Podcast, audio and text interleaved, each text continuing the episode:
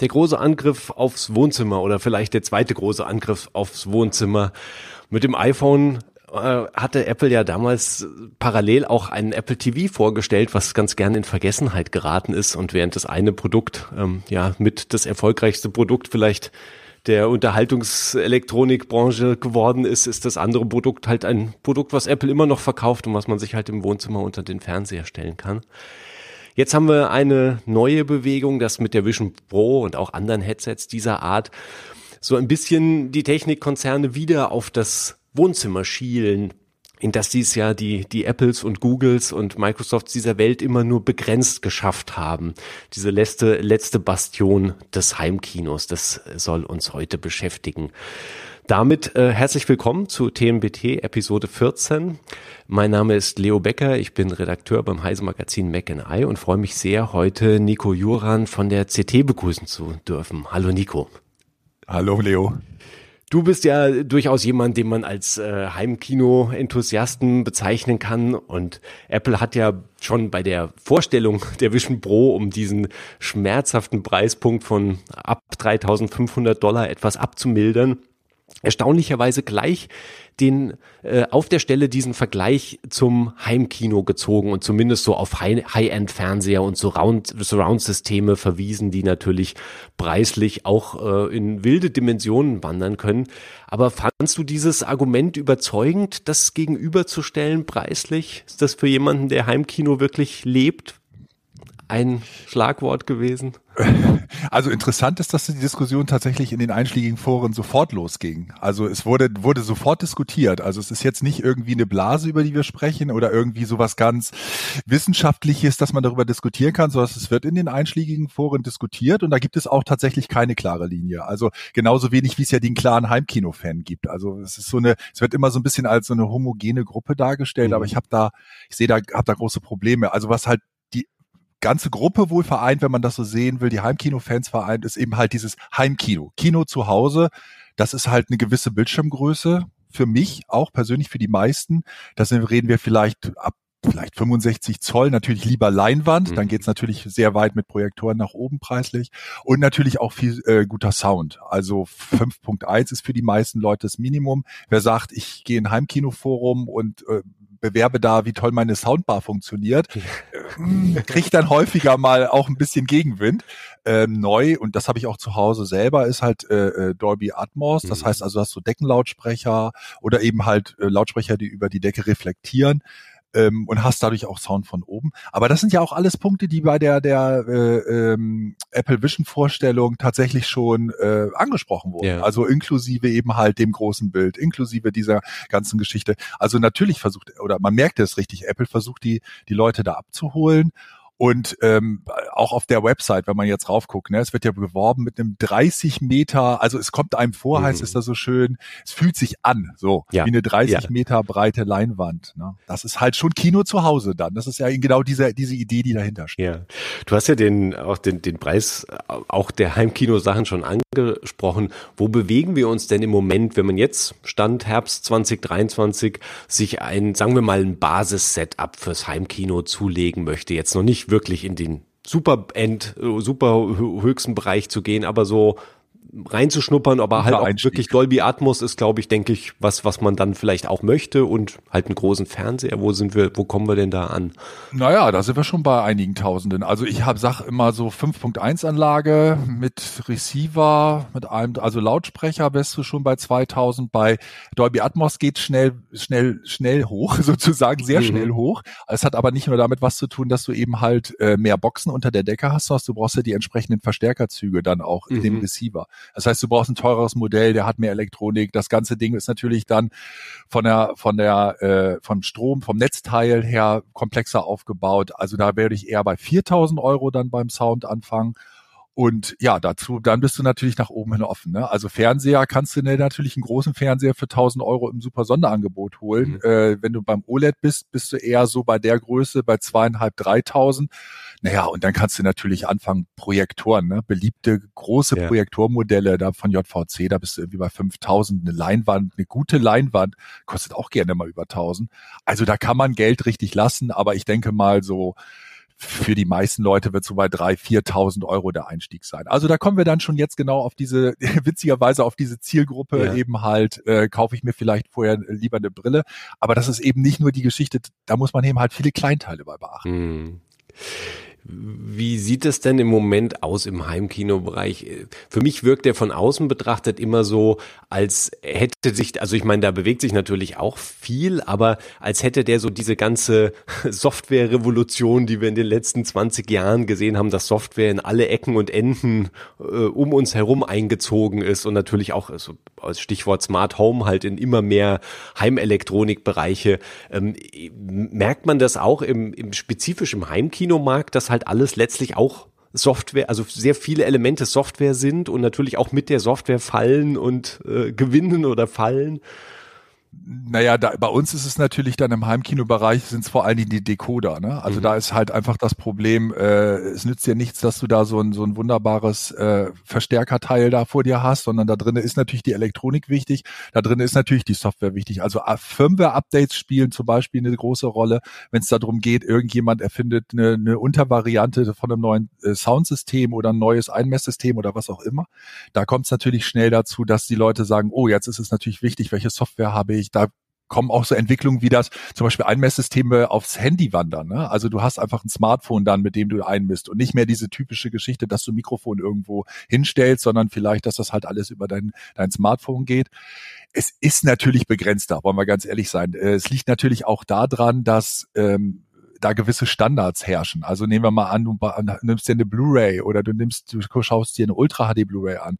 Der Standard wurde jetzt vor etlichen Jahren festgelegt. Da kannst du jetzt nicht sagen, so, ich ändere den jetzt mhm. mal, sondern da werden natürlich, werden natürlich äh, Scheiben nach die immer weiter nach diesem Standard gepresst. Das ist zum Beispiel nervt das auch Leute, die die 3D mögen, mhm. die dann sagen, ach, vielleicht käme ja mal, wir könnte ja mal irgendwann 3D-Video wiederkommen.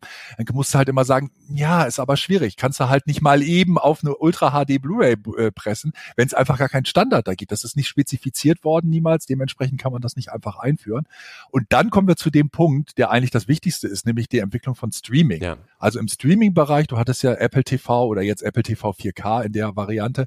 Ist witzigerweise, weil du gesagt hast, das ist so ein bisschen, so ein bisschen das Gerät, das man jetzt unter den, den, den äh, im, am Wohnzimmer unter den Fernseher schiebt. Nee, im Heimkino, im Heimkino unter Heimkino-Fans ist das mit das Bild der beliebteste Abspieler schlechthin. Mhm. Und Apple äh, ist der für die meisten Leute der beste Streamingdienst. Also Apple TV äh, Plus, zum einen als Abo-Dienst und zum anderen iTunes, weil beide Dolby Atmos sehr stark vorantreiben. Also bei Apple TV Plus gab es von Anfang an auch deutschen Dolby Atmos Ton. Das ist eine super Seltenheit ansonsten auf dem Streaming-Markt mhm. bei den Abo-Diensten.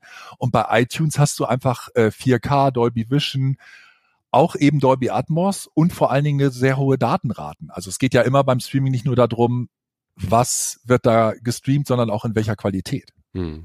Du hast ja, das war erstaunlich, ähm, weil ich mich darüber gewundert hatte, du hast ja letztens auch geschrieben, dass äh, gerade bei TV Plus seltsamerweise die Synchronfassungen plötzlich von Dolby Atmos wieder äh, verschwunden waren, was mich äh, gewundert hat, weil Apple ja sonst eigentlich immer weit weitergeht, was das angeht und auch in Hinblick natürlich auf die Vision Pro äh, in diese Stoßrichtung fortsetzt. Insofern frage ich mich, ob wir da einfach nur so ein so ein Blip gesehen haben, der sich wieder, ob sie da wieder nachlegen. Ich befürchte ja. nicht. Okay. Nein. Meinst du, das ist eine Spar Sparmaßnahme letztlich? Ja, das glaube ich. Ja, ja. Also äh, wir dürfen natürlich nicht vergessen, ähm, wenn wir uns jetzt alle angucken, also wirklich fast alle anderen Anbieter, Disney Plus, äh, Netflix, jetzt demnächst sicherlich auch Paramount Plus mhm. leider. Es gibt also ganz viele Tendenzen, da ständig an der Preisschraube zu drehen. Mhm. Äh, Apple hat das bis jetzt nicht gemacht. Es gab eine Apple, äh, eine Preiserhöhung bei äh, TV Plus, aber eben immer noch alles sehr im Rahmen. Also für das, was du da bekommst, für den Preis ist es immer noch, also wirklich, wirklich stark, muss man einfach mal so sagen. Egal, was man sonst von Apple halten würde, aber das ist wirklich eine Leistung.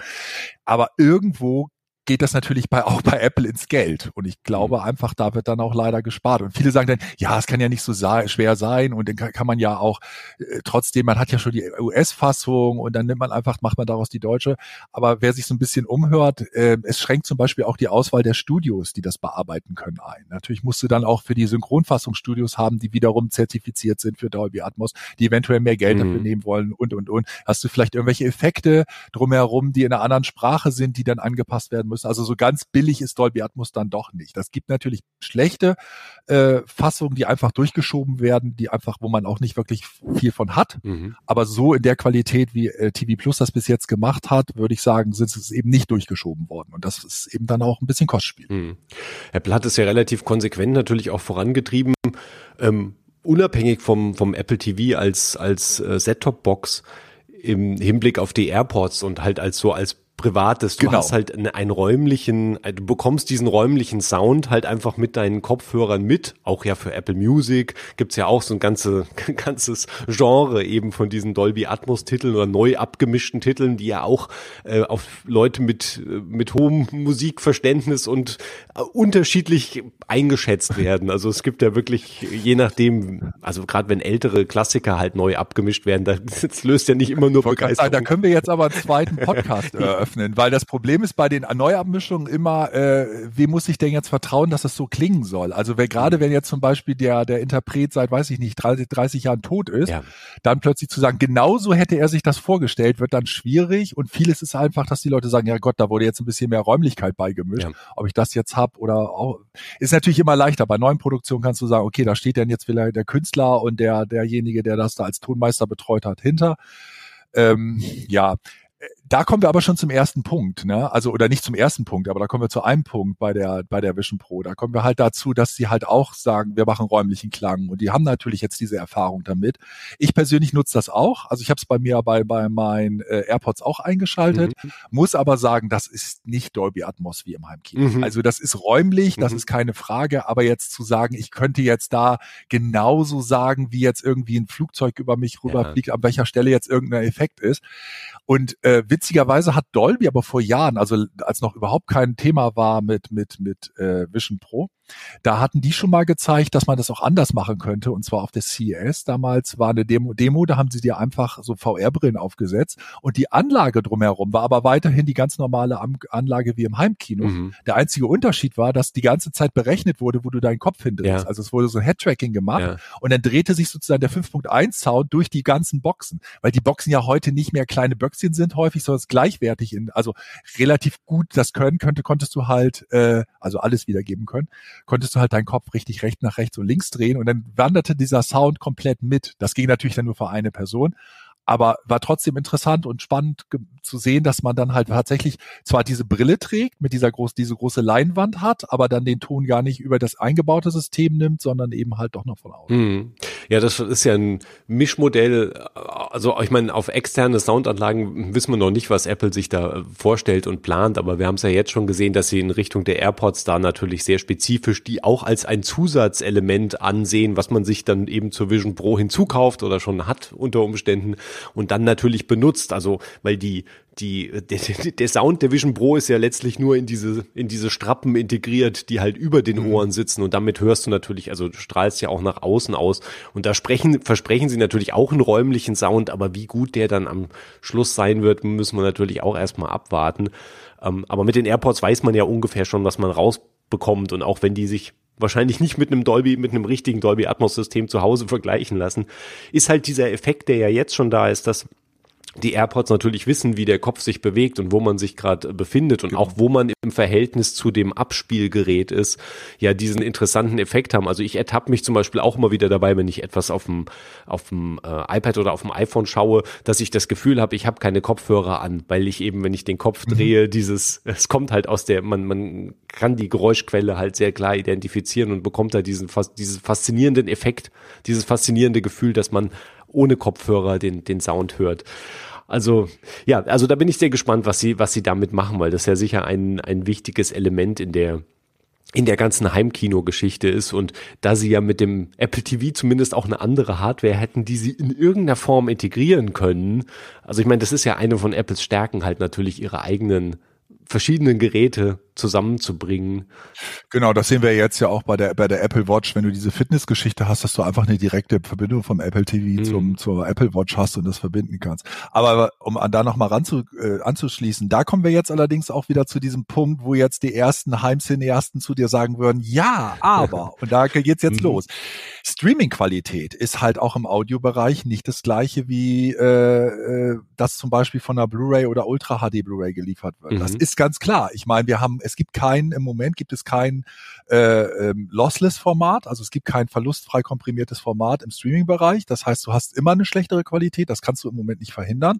Und du hast außerdem, dass, dass du natürlich die Datenrate hast. Auf einer Ultra HD ja. Blu-ray ist es überhaupt kein Problem, wenn du zig, zig Mbit für den Ton rausballerst. Das wirst du nicht bei der, bei der, äh, beim Stream machen können, wo du dann eventuell Leute hast, die, die irgendwo in nur einen schlechten, mittelmäßigen Internetzugang äh, haben.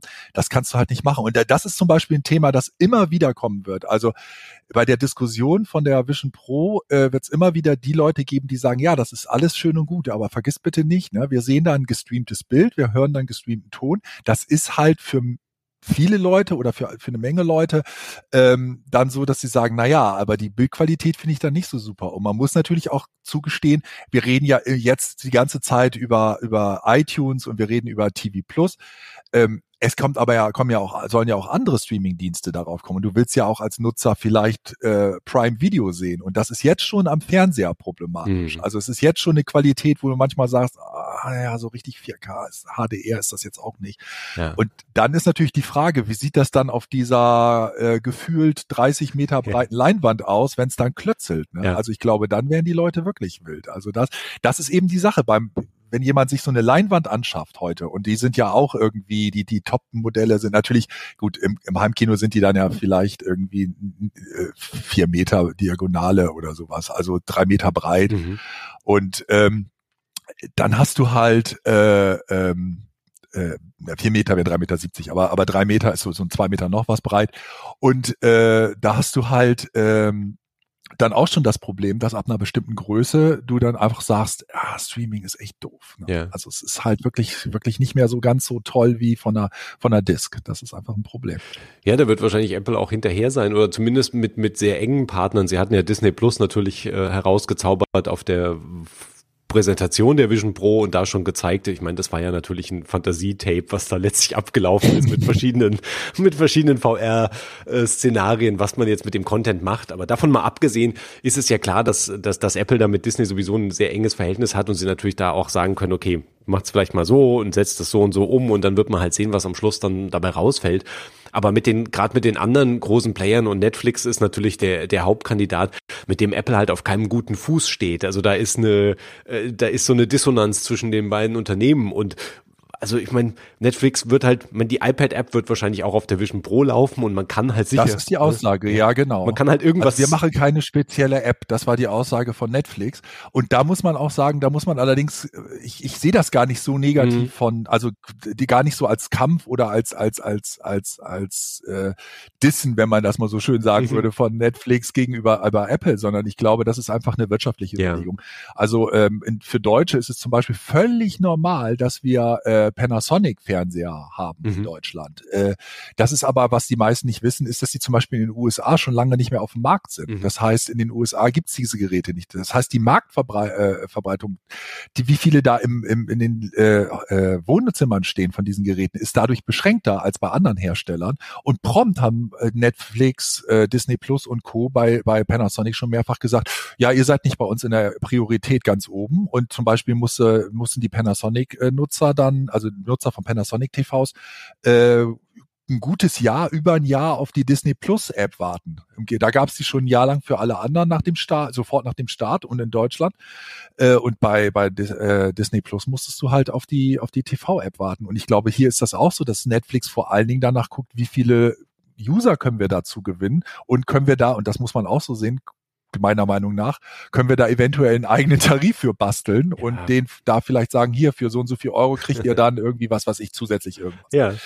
Ähm, ich glaube, das ist, da sind viele wirtschaftliche Überlegungen, die auch genauso wären, wenn ein anderer Hersteller käme und sagt, wir machen das für eine Brille. Ja. ja, ja, also ich meine, Netflix macht es ja schon, dass sie den 4, 4K zum Beispiel eben an den höchsten Tarif äh, koppeln. Und das genau. ist ja durchaus, ähm, obwohl. Und Dolby Atmos. Und ja, HD. Ja, ja, genau. Also, also. Ja, ja, also das ist das komplette Paket, das komplette Heimkino-Paket praktisch, was du dann erwartest. Dafür musst du natürlich entsprechend auch dann den größten, den größten Abo-Tarif buchen. Ja, ich meine, das Spannende an Apple ist ja auch, dass sie natürlich mit TV Plus ähm, sich nicht nur ihren eigenen Streaming-Dienst halt auf dem Markt haben und oder zumindest eingeführt haben, sondern dass sie natürlich auch den ganzen Bereich der, der Content-Produktion oder einen Teil dieses Bereichs in die eigene Hand genommen haben und natürlich ein riesen Brimborium gemacht haben mit eigenen Studios und, und wirklich letztlich diesen Hollywood, einen eigenen Hollywood-Arm, wenn man so will, aufgebaut haben über die Jahre, wo man sich ja lange gefragt hat, warum? Also ich meine, Apple verkauft in erster Linie Hardware und natürlich, es war ihnen immer wichtig, Musik zu bieten und ihren eigenen, ihre eigenen Dienste. Und natürlich verdient Apple mit diesen Diensten auch Geld und immer mehr Geld, aber es wirkte trotzdem äh, immer so ein bisschen willkürlich, dass sie das halt einfach auch gemacht haben. Aber bei gerade was was ähm, die klassische Spielfilm- und Seriensparte angeht, haben sie ja sehr sind sie ja sehr ernsthaft in diesen Markt eingestiegen, so dass sie sich halt die Leute aus dem Bereich geholt haben, die wissen, wie das funktioniert und wirklich die halt mit viel Geld beworfen haben und ähm, ihr Ding haben machen lassen. Man sieht ja, was rausfällt. Das TV Plus ist natürlich ein kleiner Katalog, aber sie haben jetzt unglaublich viele, zumindest interessante Sachen und auch was so die Kritiken angeht, ja ordentlich äh, da irgendwie ordentlich sich Zeug ausgewählt. Und jetzt, ähm, ich bin sehr gespannt darauf, ob sie diese das natürlich auch nutzen, um dann ein Angebot tatsächlich, äh, naja, 3D-Inhalte ist natürlich auch so ein Schlagwort, was sehr breit mhm. gefasst ist und, und, und sehr vage auf, aus einer gewissen Ebene. Aber ich bin schon neugierig, ob sie anfangen, Elemente, äh, verschiedene spezifische 3D-Inhalte und diese natürlich Sportübertragung ist ja nochmal eine eigene Kiste, wo du dann sagst, wir stellen halt eine Kamera irgendwo hinters Tor oder hast halt irgendwie spe die spezifischen Perspektiven und die so ein 180-Grad-Gefühl. Das ist ja nicht wirklich 3D, mhm. aber so ein Gefühl halt im ja, Raum ja. zu sein. Also ich bin sehr neugierig, was Apple da, was Apple da auffährt. Aber ist das, was, was spielt das denn im Heimkinobereich noch für eine Rolle? Du hast vorhin ja schon mal 3D auch angesprochen. Ist das sowas, also die, diese Rückkehr von 3D, ist das was, was Leute sich erhoffen, erträumen und erwarten? Ja, das erträumen und erhoffen auf jeden Fall, aber es, es gibt, gibt ja überhaupt keine Anzeichen, das muss man einfach mal sagen. Also es gibt ja, ähm, also es wird, es, es ist ja einfach so, dass, dass, dass du, äh, es kommt keine Software mehr raus. Ja. Also selbst auf, auf Blu-ray, äh, ähm, erlebst du das? Also Blu-ray war ja das, das letzte Scheibenformat, das eine wirkliche 3D-Variante äh, kannte. Und da gab es ja jahrelang dann immer so, dass man immer noch bei Blu-ray dann so eine 3D-Scheibe äh, wenigstens irgendwo angeboten wurde, das ist auch vorbei. Mhm. Also das hast du immer seltener. Ich meine, wir haben jetzt wirklich einen totalen Umbruch in, in Hollywood. Wir haben, wir haben eben diese Geschichte, dass die, dass die Studios wie Universal Pictures gar nicht mehr äh, so viel auf Scheibe rausbringen, mhm. sondern einfach alles nur noch als Stream. Ja. Und äh, dementsprechend da fällt das dann komplett schon mal weg, aber auch die großen Hersteller, also ich habe mehrfach jetzt erlebt, dass irgendwelche Marvel-Titel, glaube ich, waren es, dass dies da mal, äh, dass es da mal so eine 3D-Scheibe äh, gibt im Japan-Import. Aber ich meine, das ist natürlich dann schon sehr freakig, ja. wenn ich dann jetzt irgendwie aus Japan meine Scheibe bestellen muss. Da ist natürlich dann auch nur auf Englisch das drauf mhm. und also, puh, das ist schon sehr, sehr nischig. Ob da jetzt die, die Rückkehr kommt, klar, für bei, bei Apple können wir uns überlegen, ob man da das, das anheizen möchte, damit den, äh, den Verkauf der Vision Pro und die attraktiver zu machen, aber dass es da, dass da durch eine große Welle ausgelöst mhm. wird, also das würde ich persönlich nicht voraussagen.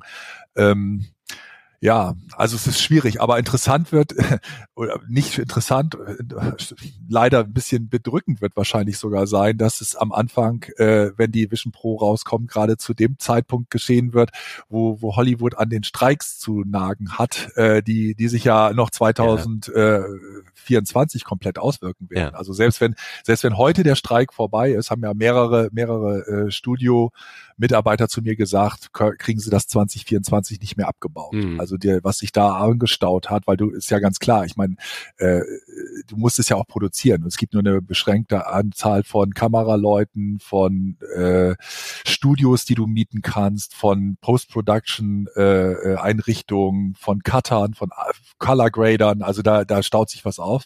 Und natürlich können auch nicht Regisseure und Schauspieler an etlichen Projekten gleichzeitig arbeiten. Also das heißt, wir haben jetzt gerade dummerweise dann wohl eine Dürre ja. in dem Moment, wo die Vision Pro rauskommt, generell bei Streaming. Ja. Das ist natürlich sehr unglücklich. Ja, ja, ja. Und wer sich, wer sich an den letzten äh, Streik der Drehbuchautoren in den USA zurückerinnert, der ja schon, weiß nicht, über zehn Jahre her ist, äh, der kann sich vielleicht auch noch erinnern, dass so TV-Serien, die damals so ihre Hochzeiten hatten und die sind plötzlich rapide in der Qualität abgebrochen, weil du gemerkt hast, die hatten ja. halt keine anständigen Autoren mehr, die sinnvoll diese Geschichte zu Ende gebracht haben. Und da ist wirklich, also da ist auch furchtbares Zeug veröffentlicht worden in der Zeit, weil es ja wirklich diesen, eben so wie du sagtest, den wir jetzt wieder erwarten können, diesen Leerlauf gab, der natürlich überbrückt werden muss. Und es stimmt, dass, dass Apple da natürlich in eine sehr, sehr ungünstige Zeit reinkrätscht. Also da werden sie vielleicht auch, es ist dann, da ist natürlich auch, also da kann man vielleicht einiges abfangen, wenn man diesen Fokus auf Sport oder Live-Veranstaltungen setzt, um da ein bisschen, weil das ist ja der Content, ja. der sich sozusagen automatisch produziert. Ähm, genau, Shows, hm. Live, sowas geht immer. Wobei natürlich man sagen muss, also es wurde ja in dieser, in diesem äh, Demo-Clip, den du angesprochen hast mit Disney Plus, mhm. wurde ja Live-Streaming von Basketball ja. gezeigt. Das ist natürlich sehr amerikanisch, ja. mit tausend Anzeigen, mit tausend Einblendungen Einblendungen, mit Möglichkeiten der Wiederholung. Ich meine, das war cool, ne? Mhm. Du konntest da halt diese Wiederholung auf deinem Tisch sehen, mhm. sozusagen.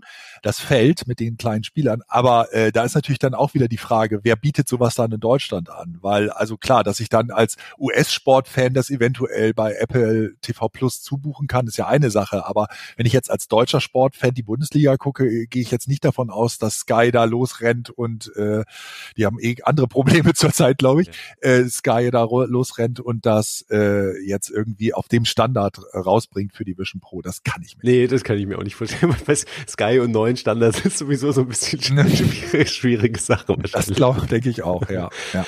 ja. Naja, und äh, man muss halt sehen, also selbst wenn die, selbst wenn du, wenn du eine, eine von einer großen Anzahl von äh, ähm, Vision Pros ausgehst, die rauskommen, drehen wir, glaube glaub ich, trotzdem immer noch, es war mal ein Analyst, der hat gesagt, eine halbe Million ja. im ersten Jahr oder so. Das ist für einen Streaming-Dienst immer noch ewig. Ja, ja. Ewig. Also das, das darf man nicht vergessen. Ja, und es ist wahrscheinlich am Anfang ist es auch extrem US-zentrisch, weil Apple ja sowieso in den USA ja. startet und es wird ja über Monate wahrscheinlich auch sich nicht ausdehnen. Dann könnten sie natürlich aber auch sagen, okay, dann machen wir halt US-Sport mal am Anfang und können da sowieso überhaupt mal eine Geschichte drum bauen.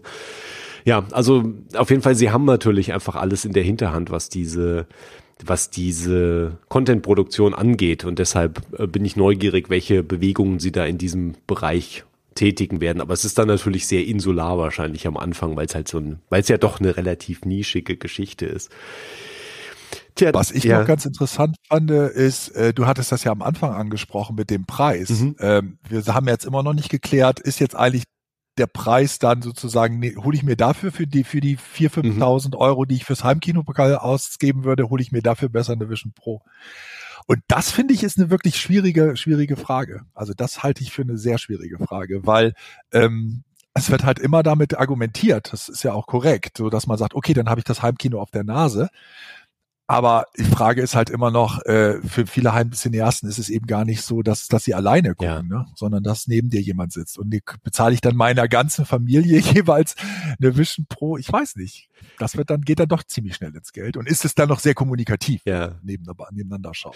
Ja, ja, also da geht ja das, zumindest was ja eben das klassische Kino geboten hat und auch das Heimkino eben bieten kann, das gemeinsame Erlebnis geht ja schon ein bisschen verloren, selbst wenn du irgendeine digitale, virtuelle Repräsentation davon schaffst. Da gibt's ja schon diese Konzepte, die Apple auch gezeigt hat, dass halt Leute sozusagen mit ihren Vision Pros dann nebeneinander sitzen und halt ein, ein gemeinsames Element anschauen. Aber es fühlt sich ja, unterm Strich wird sich das ganz anders anfühlen.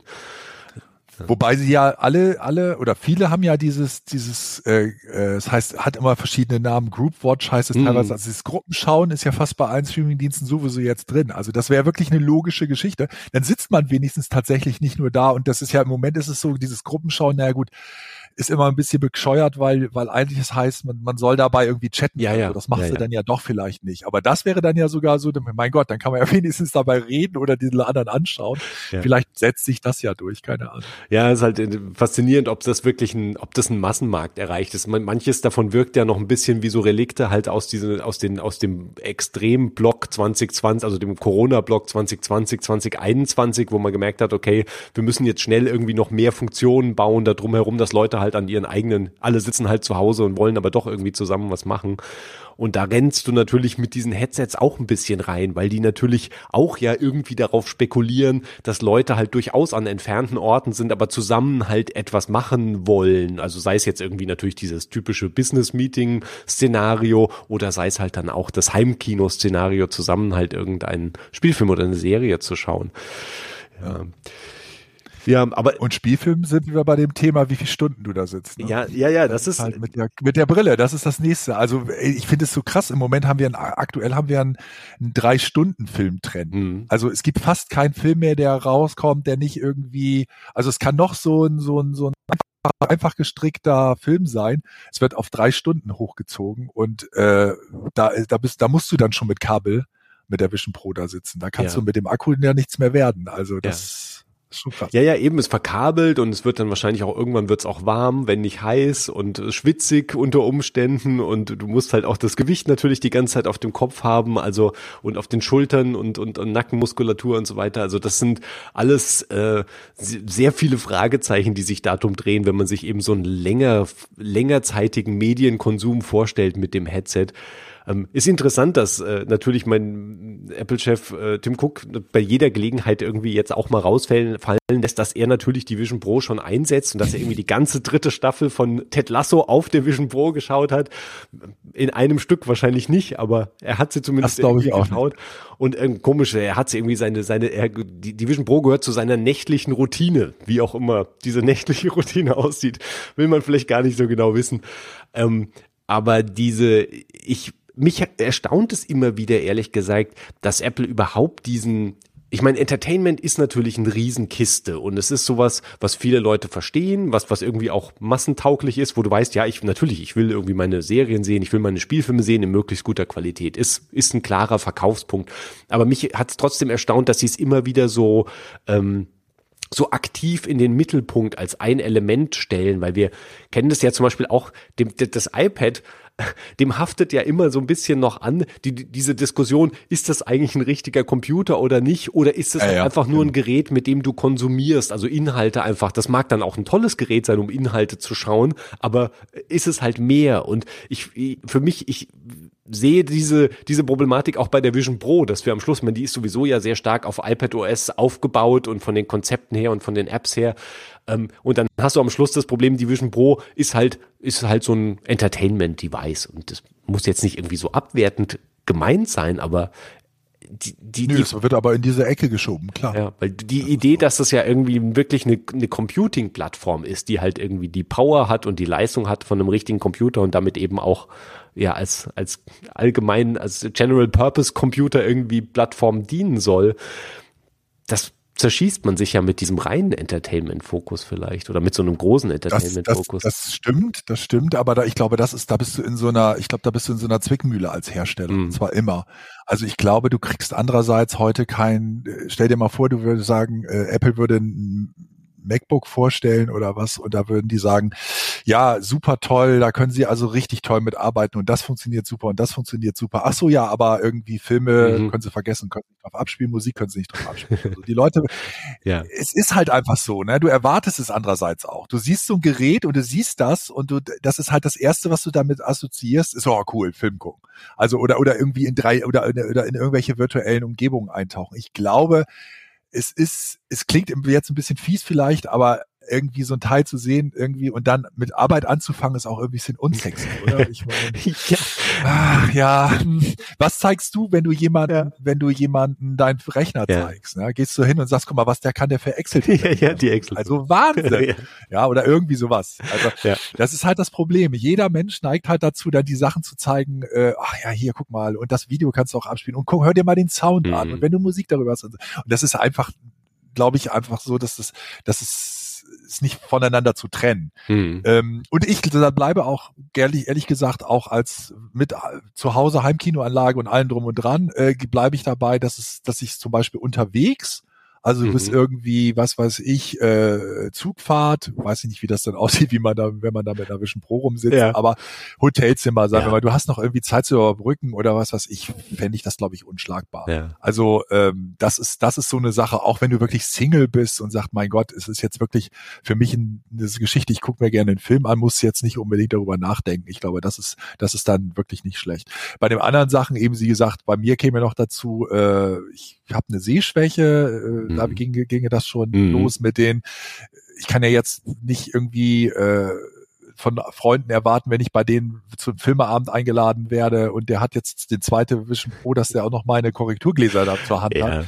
Also das ist einfach so von den mal eben machen schwierig, aber so als Gerät äh, einfach das mitnehmen zu können oder vielleicht überhaupt dabei zu haben und vielleicht wirklich mal zu sagen, so ich mache jetzt sowieso Homeoffice und jetzt mache ich Pause und guck mir da mal eine Episode von meinetwegen Ted Lasso an äh, auf, und setze mich dafür irgendwie hin und guck das an. Das, das könnte ich mir schon vorstellen. Mhm.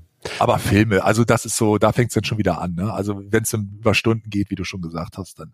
Hm. Ja, ich, ich glaube auch, dass das die, also die richtigen Heimkino-Enthusiasten äh, so fasziniert, also die so, so faszinierend dann dieses Headset auch sein kann, eben für diese spezifischen Anwendungsfälle, die du gerade geschildert hast, ist ja insgesamt äh, das, was das Heimkino im Wohnzimmer oder in einem eigenen Raum ausmacht, die, die ersetzt die Vision Pro nicht wirklich und da, da, da kratzt sie auch eigentlich gar nicht dran. Ich meine, wenn du sowieso diese ganzen Voraussetzungen erfüllst, also einen Raum zu haben für dieses große Setup und irgendwie auch die Umgebung, dass du halt nicht deine Nachbarn oder wen auch immer in der Umgebung halt mitbeschallst, sondern einfach äh, das, den, den, den und Sound. Mitbewohner, der damit klarkommt, dass du wie ich vier Lautsprecher unter der Decke hast. Ja, und die, die, diese Unterdecke-Sachen sind natürlich echt, da wird's ja wirklich speziell dann. Und ja, die, die Soundkulisse halt auch natürlich in deine Umgebung abstrahlen kannst, dann ist das natürlich schon was, ähm, was da wahrscheinlich auf einer ganz anderen Ebene läuft. Wo, wo geht unabhängig auch von der Vision Pro und von den Headsets, die vielleicht jetzt, wir wissen ja noch gar nicht, wie weit diese Headsets jetzt wieder zurückschaffen, wirklich in den Markt. Wo, wo geht, wo geht der Heimkinomarkt? Wo steuert der im Moment hin? Wo sie, wie entwickelt ist das, ist das so eine Bastion, die einfach bleibt, die noch irgendwie so ihre festen äh, Leute hat, die davon begeistert sind und das machen? Oder ist das noch was, was sich wirklich weiterentwickelt in den nächsten Jahren? Also es ist sicherlich, es ist sicherlich eine, eine, eine kleine Gruppe, es ist sicherlich eine nerdige Gruppe. Also das, das wissen die Leute aber auch selbst. Mhm. Ähm, der Massenmarkt ist es, ist es nicht mehr oder ist es nicht und äh, also ist es nicht mehr im Sinne von, was der Massenmarkt war bei der Umstellung von VHS auf DVD. Ja. Da hat es ja auch die Leute interessiert, die niemals auf die Idee gekommen sind, vorher irgendwie Heimkino oder so da äh, äh, zu betreiben. Da ging es ja vor allen Dingen darum, dass die VHS-Kassette unpraktisch war und die DVD dann wahnsinnig praktisch und von der Qualität her ein Riesensprung.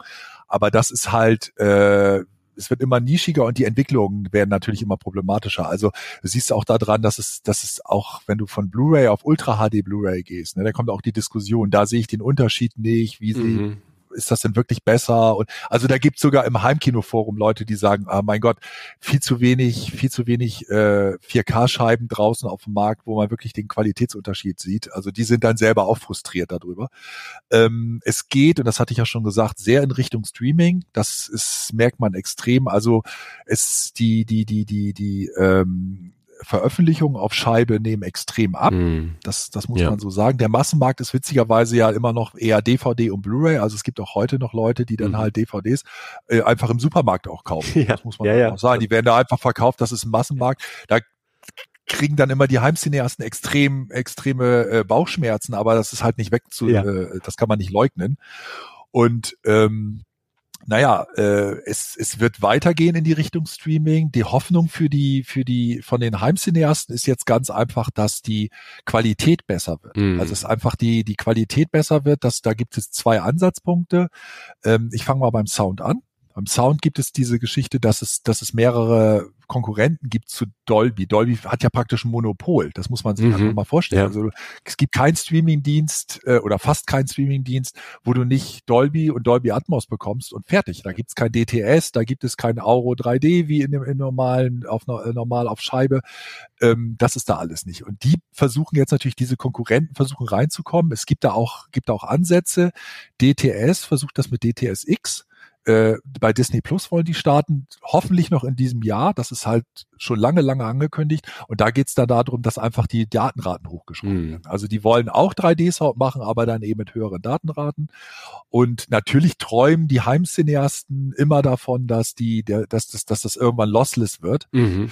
Aber da kommen wir zu dem nächsten Punkt. Ich glaube, da müssen wir vor allen Dingen darüber sprechen, äh, dass es irgendwie neue Videocodecs braucht. Also wir sind halt mit H265, was halt häufig heute noch im Einsatz Einsatz ist oder die Regel ist, dass es heute im Einsatz ist, sind, ist einfach ein Codec, der, der nicht mehr, wo nicht mehr viel rauszuholen mhm. ist. Da musst du halt die Datenrate hochdrehen und das, das ist, erzeugt auch Kosten auf der Seite der Streaming-Anbieter, mhm. die die nicht tragen wollen.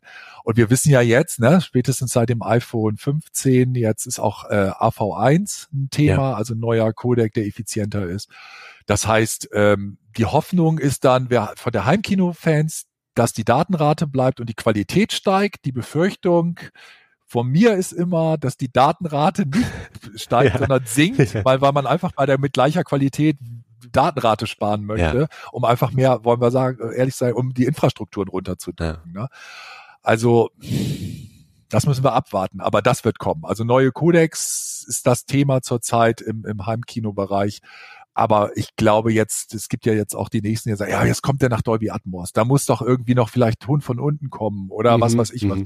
Ich glaube, das ist, das ist, das, damit müssen wir nicht rechnen. Also das ist zu weit, zu nischig, da machst du einfach kein Geschäft mehr mit. Ja. Ich glaube, meine äh, eigene Hoffnung ist eigentlich, dass vielleicht gerade Geräte wie, wie die Vision Pro oder überhaupt Headsets, die eben dieses große Bild wieder vor deine Augen zaubern können, dass diese Geräte vielleicht wieder insgesamt äh, auch jüngere Generationen wieder zu einem Form von Kino oder Großbilderlebnis führen, die halt verloren gegangen ist in einem, in einem Bereich. Wenn du dir siehst, dass Kinos mehr oder weniger aussterben oder halt irgendwie noch so am Rand mitlaufen, aber halt nicht mehr dieses Phänomen waren, wie wir vielleicht irgendwie früher gekannt ja, ja. hatten. Und, ähm, und halt jeder dann am Schluss plötzlich damit angekommen ist, halt abends vor seinem eigenen Smartphone zu sitzen, auf einem win vergleichsweise winzigen Display halt Zeug zu konsumieren. Und da könnte eigentlich diese, diese Rückkehr zumindest von dieser virtuellen Riesenleinwand und eben dann auch entsprechende Filmformate und halt äh, Geschichten, die halt auf dieser Leinwand wirken, vielleicht auch wieder, vielleicht bin ich da auch zu optimistisch, aber das würde ich mir eigentlich wünschen. Das wird natürlich vielleicht auch die Heimkino-Enthusiasten freuen, weil das natürlich zumindest die Inhaltsseite, also jetzt ohne, ohne 3D, aber die Inhaltsseite ein bisschen von den Geschichten und, und Spielfilmen beleben könnte. Da hat uns ja fast Corona in die Karten gespielt, muss man da ja auch so ein bisschen sagen. Zum einen, weil natürlich die Leute, das ist ja dieser Kuku-Ding-Effekt, äh, dass die Leute mhm. dann tatsächlich da ihre Heimkinos beziehungsweise ihre Wohnzimmer zu Heimkinos aufgerüstet haben. Ja. Da gab es dann diese Welle. Und die zweite Geschichte ist, äh, es gab ja in den USA tatsächlich auch einen Dienst, der wollte eben komplett etablieren, dass man alles auf dem Smartphone schaut.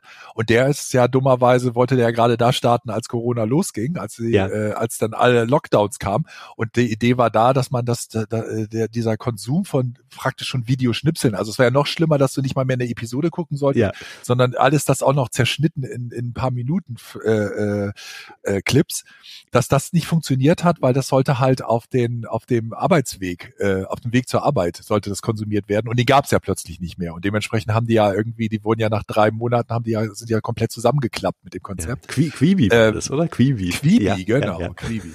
Und äh, so gesehen hat, hat das uns das ein bisschen in die Karten gespielt. Mhm. Aber leider Gottes, der Trend generell ja. ist nicht aufzuhalten. Ich habe aber auch den Wunsch tatsächlich, äh, dass Leute verstehen, mehr verstehen, dass, dass es ein Unterschied ist, wenn man sich wirklich hinsetzt und sich einen Film anschaut und in Ruhe und vielleicht es nicht dasselbe ist, wenn man irgendwie in einer äh, Straßenbahn, Stadtbahn sitzt, S-Bahn und da irgendwie das auf einem Mini-Display, egal wie schön und knallig bunt und auch wenn da Dolby Vision inzwischen eingeblendet wird, äh, äh, das irgendwie über seine AirPods hört, dass das eventuell nicht das gleiche Erlebnis ist. Ja, und ich meine, zwei Stunden einen Spielfilm oder zwei Stunden TikTok zu schauen, ist halt doch auch schon ich glaube, da kann man, was auch immer man von TikTok im Spezifischen hält, ist, glaube ich, qualitativ am Schluss ist es ein Unterschied, was daraus fällt. Obwohl bei manchen Spielfilmen kann, kann man diese Frage vielleicht auch stellen. Ja, immer. Ja, Nico, vielen Dank ähm, für dich, für das Gespräch. Vielen Dank auch an die Zuhörenden. Ähm, wir nehmen gerne Fragen, Feedback, Kritik gerne an podcast.mcandI.de schicken und äh, wir sind bald wieder zurück mit einer neuen Folge. Bis dahin, bis bald. Tschüss, Nico. Ciao. Ciao.